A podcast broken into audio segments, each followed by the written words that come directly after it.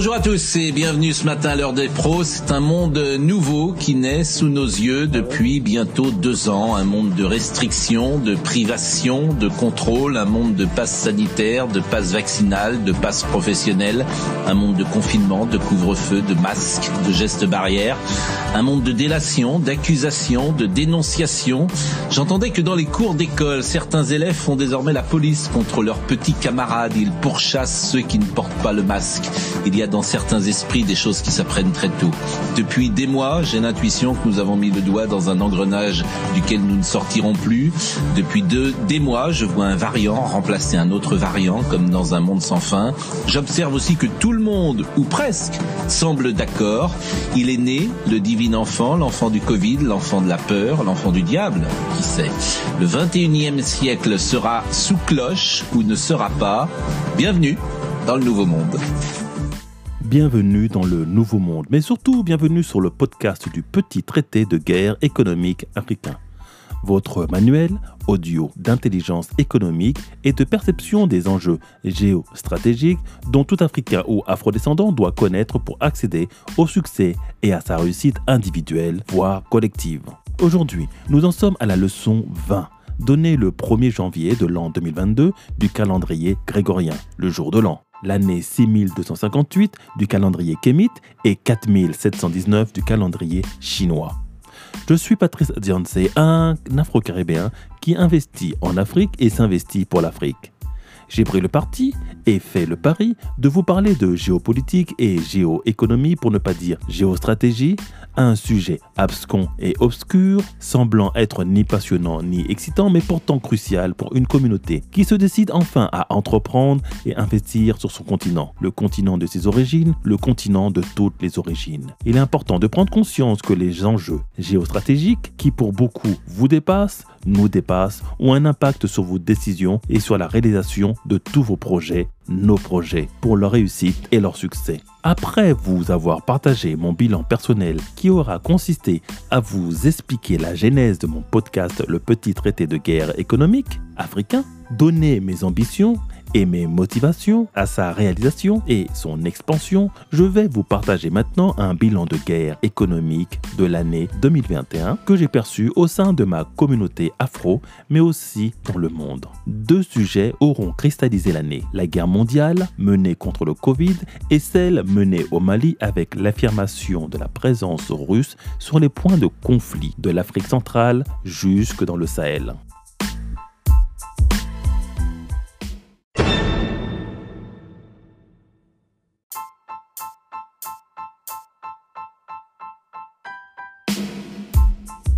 Nous vivons une période trouble et presque cataclysmique. L'Occident n'a pas connu de grande guerre depuis 1945, mais sait en inventer une en 2020 contre un virus. Le monde contemporain est traversé de guerres militaires et terroristes, économiques et financières, et pour la première fois, nous sommes en guerre sanitaire. J'avais pour mes premiers épisodes pris en générique la déclaration de guerre du président Macron contre ce virus.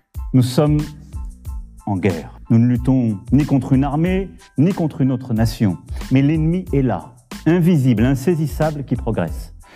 Et cela requiert notre mobilisation générale. Nous sommes en guerre.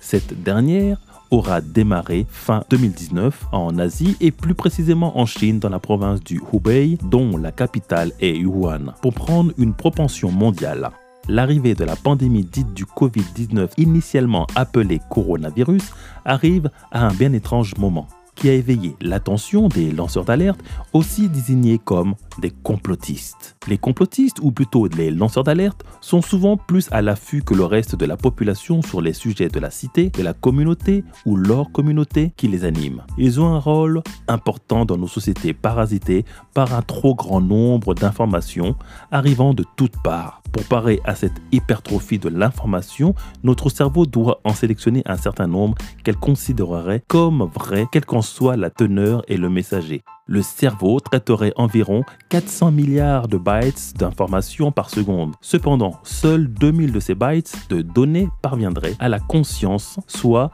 0,0000001% selon le professeur G. Dispenza. La vue traite 10 millions de bytes par seconde. Le toucher, 1 million de bytes par seconde. L'ouïe, c'est 100 000 bytes par seconde. L'odorat, c'est 100 000 bytes par seconde. Et le goût, seulement 1000 bytes par seconde.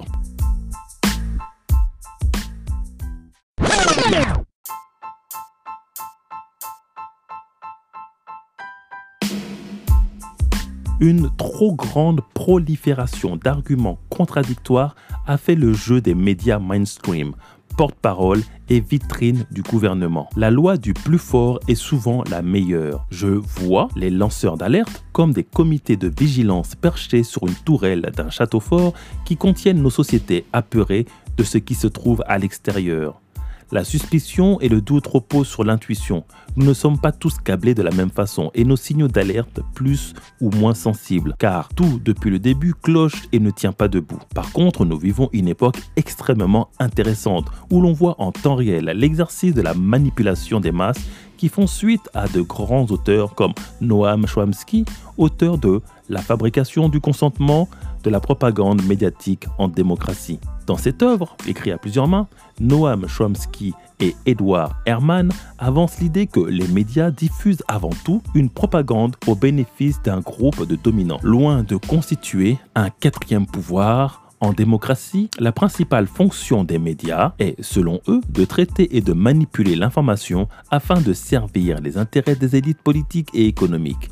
Le rôle des médias et de la diffusion de la peur aura été décisif durant ces deux dernières années. Elle aura été au-dessus de l'analyse de chercheurs mondialement connus et reconnus pour leur contribution à la science et à la recherche, mais publiquement désavoués et ridiculisés par la vindicte médiatique, qui se plaindront des années plus tard que la matière grise locale fuit à l'étranger à des endroits où l'on leur donne plus de crédit. Ces mêmes médias mainstream ont même terrorisé d'autres professionnels de leur profession faisant le travail d'investigation et de recherche qui n'avaient pas été faits au préalable.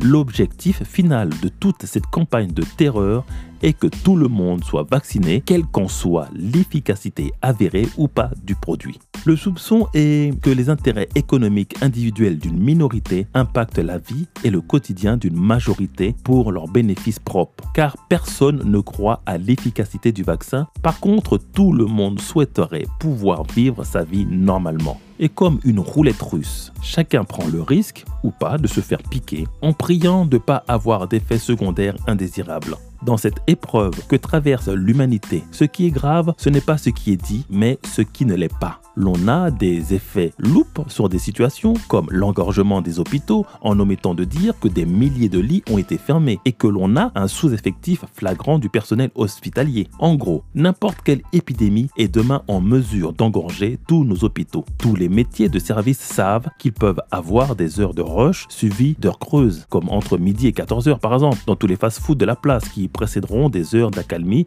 où plus rien ne se passera. Or, nos hôpitaux et notre service de santé semblent ne plus pouvoir contenir quelque période de roche que ce soit. L'on crie au débordement et à l'engorgement, l'on cède à la panique générale dès lors que l'afflux s'accélère. La faute aux non-vaccinés. L'on joue sur la peur de mourir, la peur de la maladie, pour affoler les foules et les conduire là où l'on veut les mener.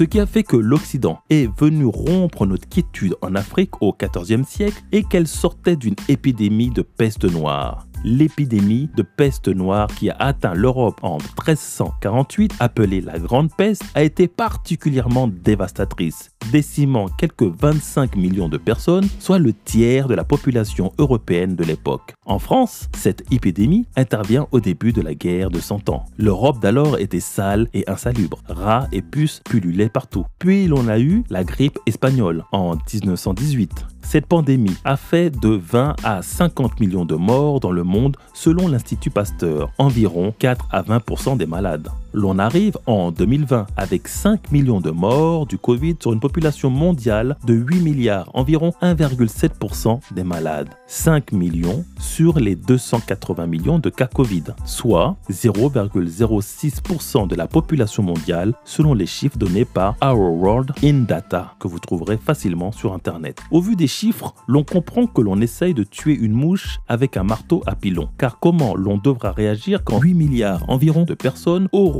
été rendues malades ou rendues vulnérables aux prochaines attaques virales et épidémiologique que nous réserve Dame Nature. L'on oublie qu'elle était là avant nous et elle le sera après nous. Et que si nous nous égarons, elle ne nous fera pas de quartier. Elle nous fera disparaître de la surface de la Terre aussi vite qu'elle nous y a déposé. Le corps humain qu'elle nous a offert à chacun de nous, voire toute forme vivante sur cette Terre, est de la très haute technologie organique, capable pour l'humain de s'auto-réparer, de s'auto-régénérer, de s'auto-dupliquer et de s'auto-guérir si l'on entretient correctement. Dérégler cette belle mécanique pour des folles histoires financières peut signifier notre disparition et notre éradication de la surface de la Terre comme le furent nos chers dinosaures. Nous aspirons tous à mourir, mais pas celle de détruire l'humanité.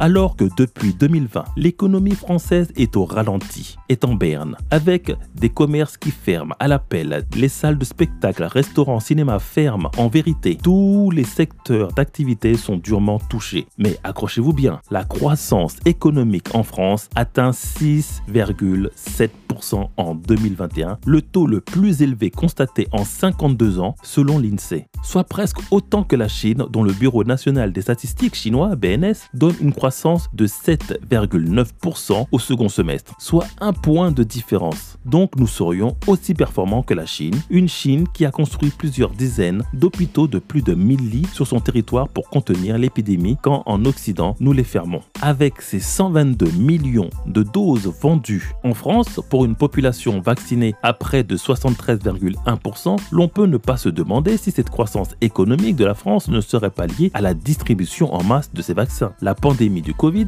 devient un booster économique comme la troisième dose. Et l'on comprend soudainement mieux pourquoi tout cet empressement à vendre du vaccin. L'on parle de 9 milliards de doses vendues dans le monde, toutes marques confondues. Voilà pourquoi chacun souhaite que l'on utilise son vaccin plutôt qu'un autre. Avant la santé publique, nous sommes dans des considérations purement économiques. Aucune éthique, aucune précaution. L'on veut maintenant s'attaquer au marché de l'enfance qui multiplierait presque par deux le nombre de doses vendues. Donc attendons-nous avoir une croissance à deux chiffres pour la France, ce qui ne se sera jamais vu depuis la fin de la Seconde Guerre mondiale. Le sujet de la pandémie du Covid est tellement délicat qu'aucun activiste panafricain n'ose s'exprimer sur le sujet. Il existe une vraie terreur au sujet du traitement de cette pandémie qui renvoie à beaucoup d'autres sujets désignés comme complotistes que nous ne pourrons pas traiter cette fois-ci. Plus technique et plus technologique, je vous invite à réécouter mon podcast Facebook doit mourir pour comprendre quelle est la suite de ce programme de vaccination. Tout est écrit. The future is now. Prendras-tu la pilule rouge ou la pilule bleue?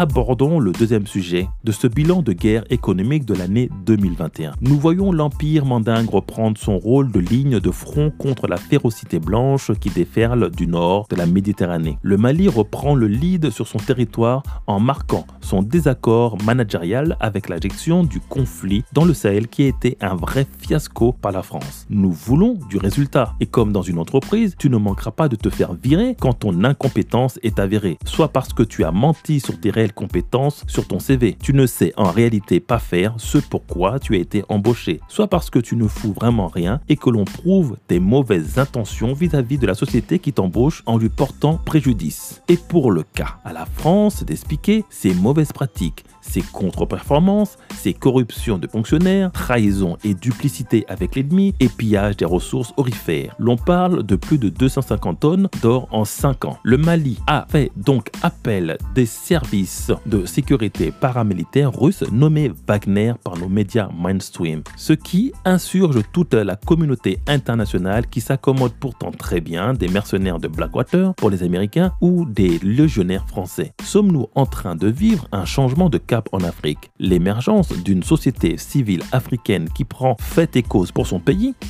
aux côtés de son dirigeant prêt à braver les armées européennes, américaines, chinoises ou russes est un fait nouveau. Cela marque un tournant décisif qui sera d'autant plus intéressant à suivre que l'on va avoir des élections françaises en 2022 dont l'enjeu africain tournera en tâche de fond ceux qui feront croire qu'ils veulent abandonner le fait colonial alors que leur mentor de Gaulle en est l'expression, puis ceux qui joueront du mondialisme et de la séduction pour atteindre la jeunesse africaine et sa diaspora, comme a pu l'être le sommet Afrique-France de Montpellier d'octobre 2021.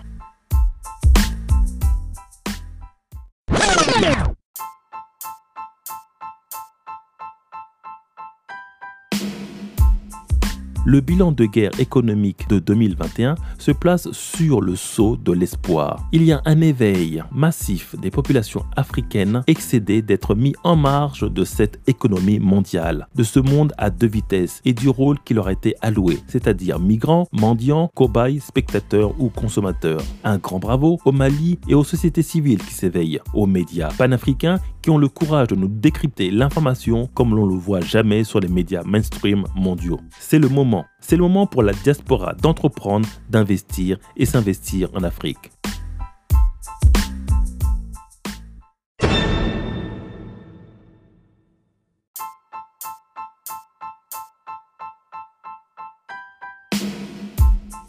J'espère que ce bilan 2021 exhaustif et constructif vous aura donné un autre aperçu des enjeux économiques qui se jouent actuellement en live. Nous nous retrouverons pour une nouvelle année plein de décryptage et d'analyse sur ma chaîne YouTube et mon podcast en ligne du petit traité de guerre économique africain. Je suis Patrice Dianse, un Afro-Caribéen qui investit en Afrique et s'investit pour l'Afrique. Entreprendre ou mourir, nous vaincrons.